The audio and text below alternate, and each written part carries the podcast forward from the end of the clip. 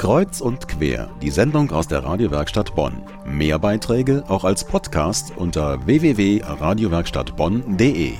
Der Oberbürgermeister ist abgesetzt. Das Bonner Prinzenpaar Amir I. und Uta I. herrscht seit heute ganz offiziell bis Aschermittwoch über Bonn. Doch auch im Narrenreich ist ein Herrscher auf eine wirkungsvolle Streitmacht angewiesen, die ihm beim Regieren über die Jecken unterstützt. Das Bonner Stadtsoldatenkorps kämpft seit über 100 Jahren an der vordersten Humorfront gegen die schlechte Laune. Meine Kollegin Johanna Risse hat sich Sitten und Gebräuche des traditionsreichen Karnevalsvereins mal näher angeschaut.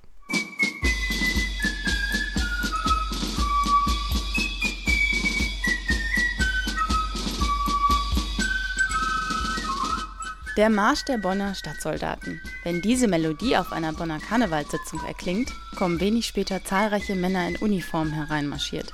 Nein, es sind keine grünen Feldanzüge wie bei der Bundeswehr, sondern prachtvolle Barockuniformen in Rot-Blau und mit goldenen Knöpfen verziert. Dazu tragen sie eine weiße Reiterhose, schwarze Stiefel und auf dem Kopf einen dreikantigen Hut.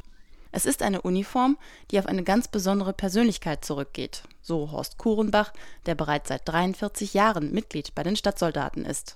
Der Kurfürst Clemens August hatte ein Leibinfanteriebataillon und die Uniformen dieses Bataillons waren die Vorlage der Bonner Stadtsoldaten, so wie sie heute sind.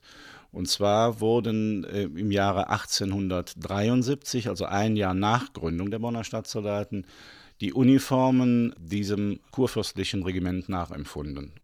Die Entstehung der Stadtsoldaten ging mit der Belebung des rheinischen Karnevals im 19. Jahrhundert einher. Prinz Karneval sollte eine Garde haben und so formierten sich 1843 die ersten Bönschen Stadtsoldaten allerdings nur bis zur Märzrevolution im Jahr 1848, die das Vereinsleben je beendete. Später versuchten ehemalige Mitglieder, die Stadtsoldaten unter dem Namen Ratterplan wieder aufleben zu lassen, ohne Erfolg. Erst 1872 entstand schließlich das heutige Bonner Stadtsoldatenkorps.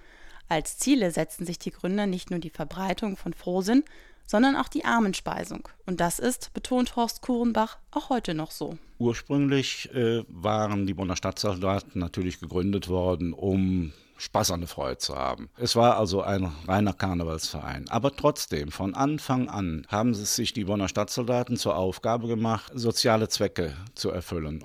Auch heute sammeln die Bonner Stadtsoldaten immer noch für Senioren und für Heimkinder. Wir sammeln also im Grunde immer noch für den gleichen Zweck, wie es vor über 130 Jahren angefangen hat. Die Stadtsoldaten bestehen heute aus vier verschiedenen Formationen. Wie beim Militär gibt es die Infanterie, die Kavallerie, die Artillerie und den aktiven Landsturm. Mit dem wichtigen Unterschied, dass die Kanonen nur mit Konfettis geladen sind und die Gewehre einen Blumenstrauß schießen.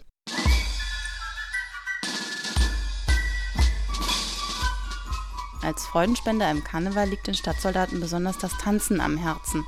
Berühmt ist der Stadtsoldatentanz mit dem sogenannten Stippeföttche.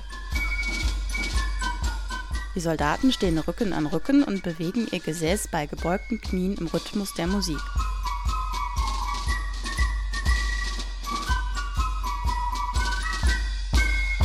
Die wichtigste närrische Aufgabe der Stadtsoldaten ist der Rathausturm des Prinzenpaares am Karnevalssonntag.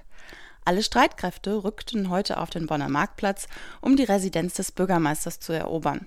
Auch beim Rosenmontagszug sind sie ganz vorn dabei, mit über 400 Soldaten, die tonnenweise Strüsche und Kamelle schmeißen.